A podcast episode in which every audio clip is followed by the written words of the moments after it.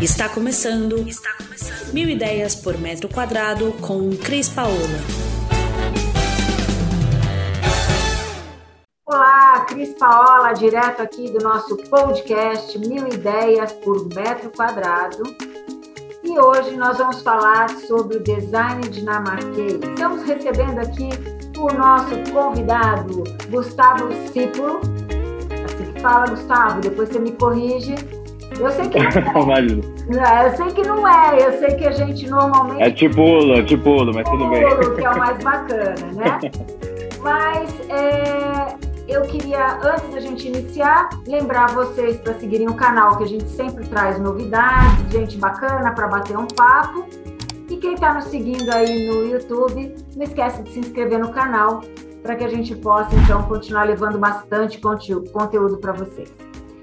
Bom, Gustavo, queria que você falasse um oi, se apresentasse, que daí eu vou começar aqui bater um papo com você sobre coisas que eu sei de você. Ah, é? Então vamos lá. É. Boa tarde, Cris. Primeiramente, obrigado pelo convite, para a gente dividir um pouquinho de conhecimento, é sempre bom. É, eu sou, bom, eu sou Gustavo Tipulo, é, sou arquiteto, designer, é, sou gestor de projetos também, e morei seis anos na Europa. Desses seis anos, cinco foram em Londres, o resto foi na Itália, na Holanda, então, eu tenho bastante experiência com o mercado europeu e com a, a, o design escandinavo. Eu trabalho para a Boconcept já, que é uma marca, é a, maior, é a marca mais global de móveis é, e é a maior marca dinamarquesa no mundo há quatro anos. Então, além dessa vivência fora, eu ainda tenho essa vivência muito próxima da Dinamarca em si e do mobiliário escandinavo. E agora, há um ano, eu voltei para o Brasil e me juntei ao time de São Paulo. Muito tá. legal, bacana essa sua experiência, é incrível para quem está nos ouvindo, né? É, você fala para mim aqui que você acredita muito no impacto da arquitetura e do design, né? Que ela, o que ela representa no dia a dia das pessoas. E eu sou uma arquiteta que projeto para pessoas, né? É, haja visto que até eu estou finalizando uma pós-graduação de neuroarquitetura, voltada para o entendimento Ótimo das pessoas, né?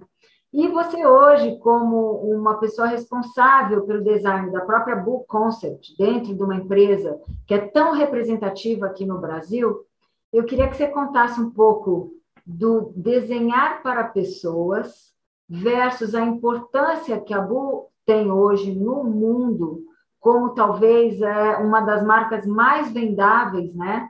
Como projetos voltados para pessoas de imobiliário. Queria que você falasse um pouco disso para nós aqui.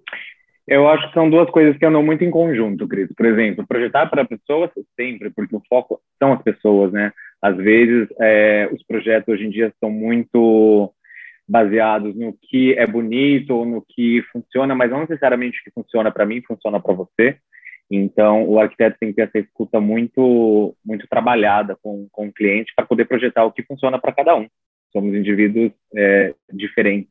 Então, é sempre se projetar para a pessoa e também essa influência de que o ambiente faz no nosso dia a dia, né? Que é o que eu falo um pouquinho. Um ambiente bonito, um ambiente bem projetado, é, gera outra, outra, outra atmosfera no dia a dia das pessoas. Isso se reflete até em ambiente corporativo, residencial e tudo mais. Relacionando isso, a Bo tem muito a ver com a questão de que a Bo também projeta para pessoas. Por quê?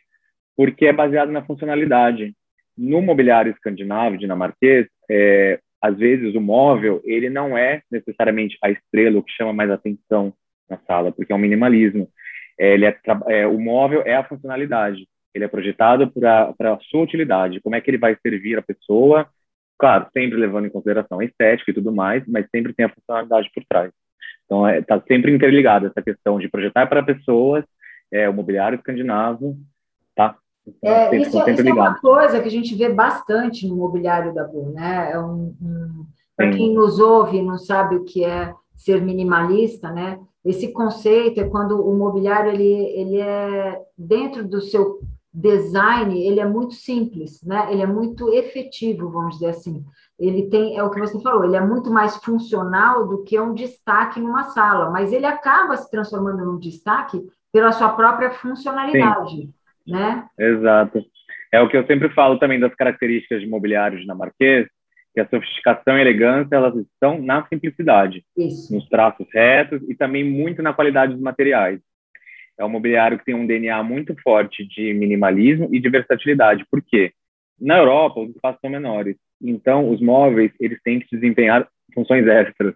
Então, tem muitos móveis que se transformam, mesas que estendem, diminuem, puffs que viram cama, é, entre, outras, entre outros itens, assim. Então, além da, da estética, tem muita preocupação com a funcionalidade e multifuncionalidade, né, também, que é mais de uma função para cada item.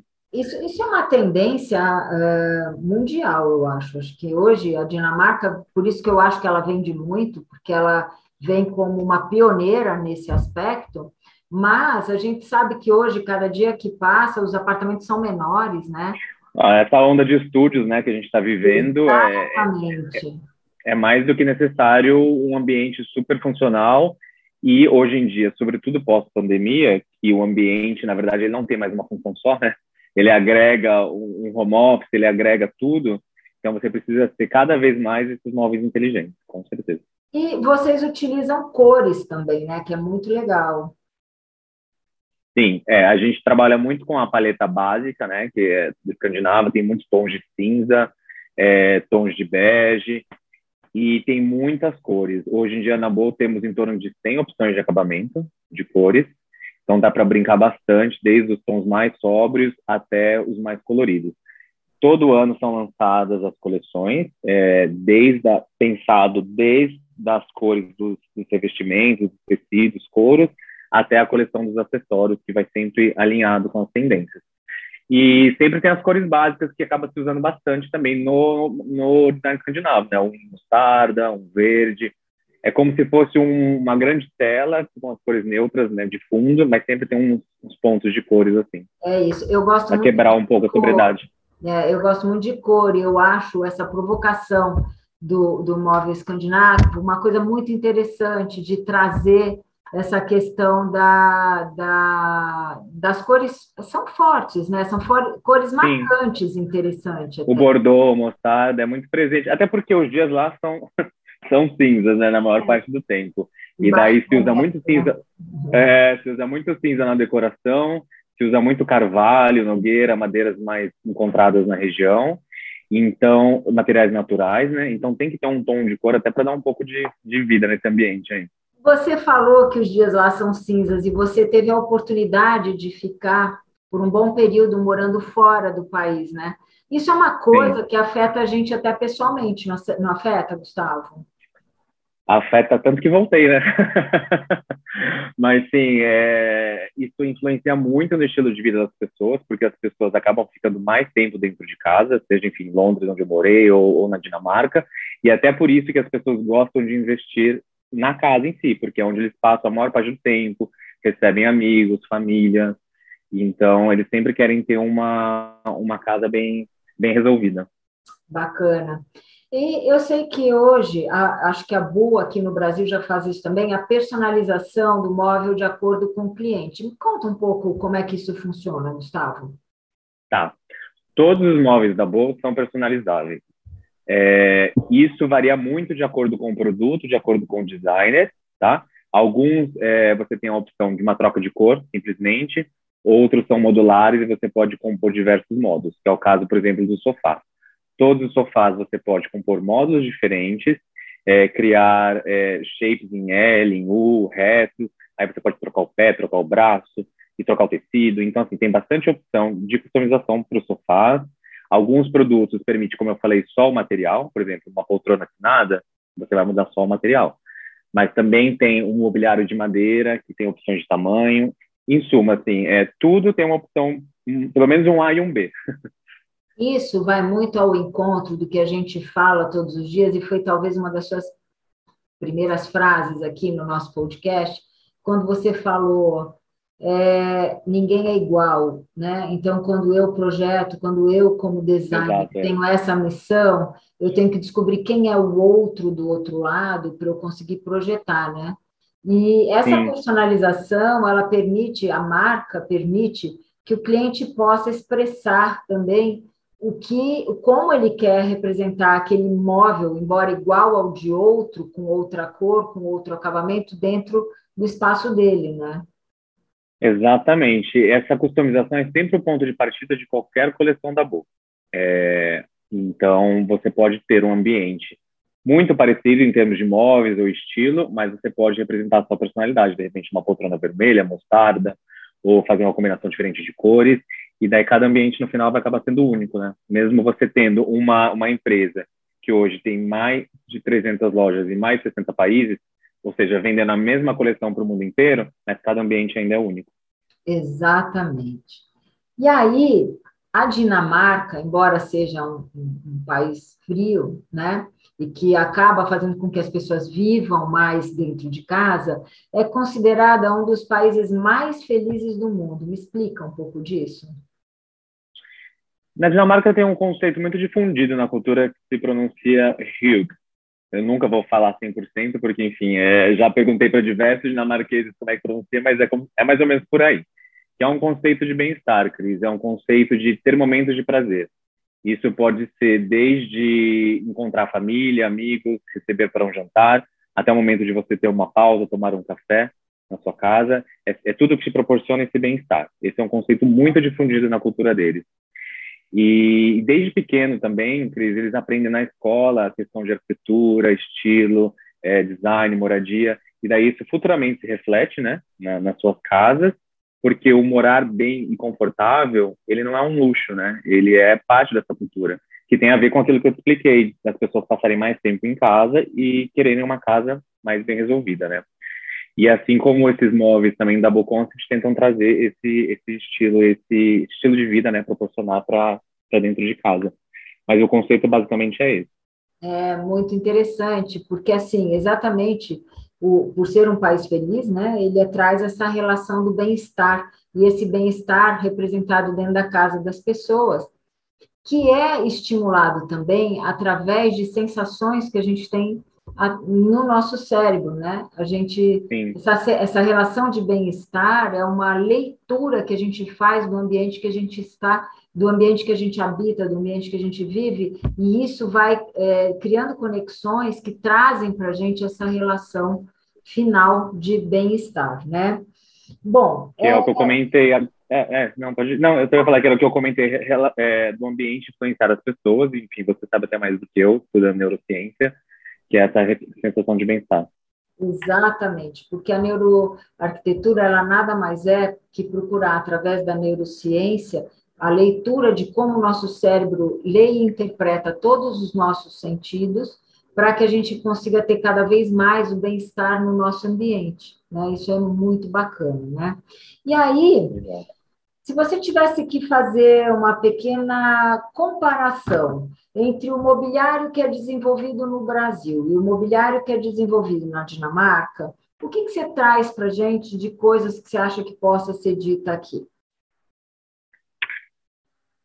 Olha, para começar, acho que o Brasil tem uma tradição moveleira muito forte, o design brasileiro também está cada vez mais em alta, né? seja pelo estilo, pela valorização dos, materiais naturais. Já os móveis dinamarqueses, é, eles representam uma boa parte da fama, da fama dos mobiliários escandinavos, né? É, mas, na minha opinião, eles são mais leves e eles não precisam de certa robustez para que eles consigam imprimir essa qualidade de design, que é hoje em dia o que eu vejo muito no, nos móveis brasileiros. Até adiantando um pouquinho, é que eu acho que também a gente vem de décadas de influência italiana, né? É sempre as empresas italianas, 90% vou dizer assim, que dita as tendências do mercado moveleiro e também do mundo, e para o Brasil acaba seguindo muito isso. E daí o design escandinavo ele vem com uma proposta completamente ao contrário, que é muito mais sobre sutilidade e qualidade nos acabamentos e materiais. Então, as diferenças para mim são essas: é a delicadeza, a sutilidade e às vezes, para o consumidor brasileiro, se não é um móvel robusto, ele não tem qualidade, ele não, não sinceramente, ele é, ele é forte, ele é firme, entendeu? E é justamente esse o, o paradigma. Exato, porque eu vejo no mobiliário escandinavo essa leveza que você acabou de descrever, né? Isso não significa que por conta dessa leveza ele não tenha qualidade, ao contrário, né? A gente acompanha e sabe que sim. Bom, Pelo contrário, os móveis são feitos para durar, né? Até que os recursos são mais escassos também. Então, é, é muito mais comum é, passar os móveis para a família, enfim. Então, é, os móveis dinamarqueses são, são feitos para durar bastante. Verdade. E aí, para a gente começar a finalizar o nosso papo, Gustavo, eu que de um tempo para cá o, o mobiliário escandinavo passou a fazer sucesso no Brasil. Eu entendo muito por conta desses espaços reduzidos. Ele é um móvel extremamente funcional. E queria que você dissesse, na sua opinião, o que, que você acha que a marca da Bu deu tão certo aqui no Brasil, apesar dela ser colorida e nós sermos brasileiros e coloridos, né? É, o que, que você acha que de verdade fez com que a marca se firmasse aqui no nosso país? Olha, acho que são alguns fatores, assim, falando um pouquinho até de tendência de mercado dinamarquês, eu acho que assim como o mundo inteiro, pós essa pandemia, algumas coisas mudaram, né? Então, uma forte tendência foi a diminuição de locomoção, é, ressignificar a nossa casa. Então, é, a nossa casa hoje em dia, como eu mencionei, tem mais de uma função, um ambiente tem mais de uma função. Então, os móveis dinamarqueses chegam justamente vão justamente ao encontro desse, desse novo morar, novo habitar e novo projetar, né? Que é justamente você conseguir ter um móvel que, se, que faça três funções, que seja versátil, multifuncional.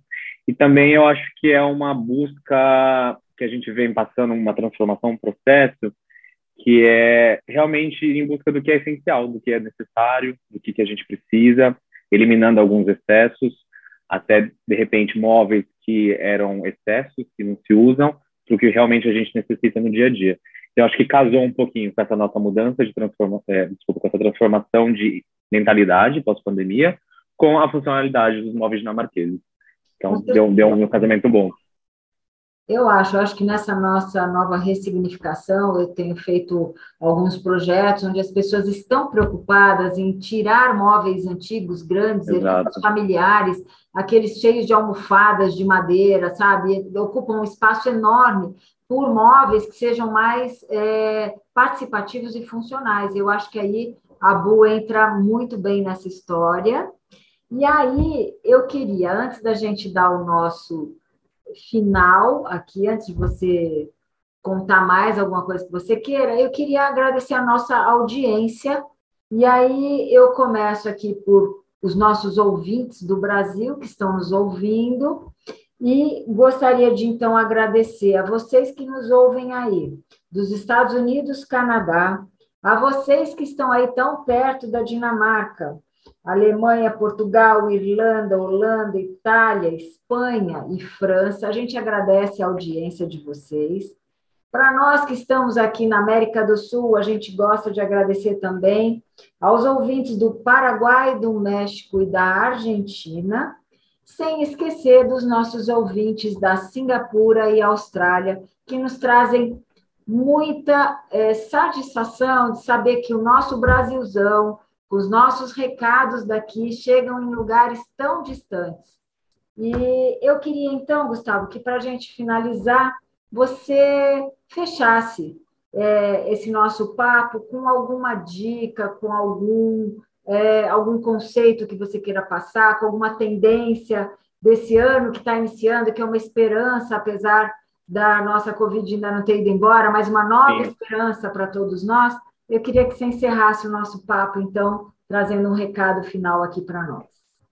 Muito bem, posso falar um pouquinho de tendência, então. É, como eu falei, o morar mudou, né? E falando um pouquinho de design escandinavo, é sempre a gente tentar trazer sempre mais luz para dentro de casa, o verde. E já que você abordou o tema tendência 2022, eu posso falar que as fortes tendências são formas orgânicas, sempre tentar trazer a natureza para dentro de casa, e isso se reflete no design mesas, é, móveis, são todos em shapes mais orgânicos. É, pode até ver o, a casa cor desse ano, né? Os sofás são todos modulares orgânicos. É, forte uso de bordô, que vai vir bastante, do verde, como eu mencionei, e mantendo aqueles tons de cinza que a gente já usa bastante, mas são cinzas bem clarinhos. Essas são as tendências para 22, que a gente está tá bem ansioso. Muito legal. Obrigada pelas suas dicas, obrigada pela participação aqui no nosso canal. A gente espera que a Boa dê um boom. Obrigado você. vendas. Espero Com certeza. que a sua participação como designer seja tão importante como nessa sua fala de trazer a marca e de trazer para a gente as novidades aí do nosso mercado. Com certeza. Obrigado, Cris, pela oportunidade e até uma próxima, então. Tá ótimo. Pessoal, então, para quem nos acompanha, não esquece, segue o nosso canal que a gente traz sempre novidades. Se você está aí no YouTube nos ouvindo, não esquece de dar uma curtida aqui e marca aí o sininho para quando entra novidade boa, vocês ouvirem também. Ficou em dúvida? Quer saber mais alguma coisa? Vai lá no nosso blog. Nós vamos pedir também para o Gustavo mandar uma matéria da Boa para estar tá lá no nosso blog. E tira suas dúvidas, veja tudo que você quer saber sobre design, arquitetura, interiores, para fazer com que a sua vida, a sua casa, cada vez mais seja o seu melhor estágio. Eu me despeço aqui, Gustavo. Um beijo grande. Perfeito. Pela sua participação. Um beijo e ótimo ano novo, né? Ótimo 2022 para todos nós. Se Deus quiser. Beijão. Tá bom. Beijo, Cris. Tchau, tchau. Tchau, gente. Obrigada. Você ouviu Mil Ideias por Metro Quadrado. Muito obrigada por acompanhar o nosso podcast. Conheça também o nosso site milideiaspormetroquadrado.com.br. Curta nossa página no Facebook e Instagram, Mil Ideias por Metro Quadrado e entre em contato conosco no e-mail contato arroba estudiocrispaola.com.br.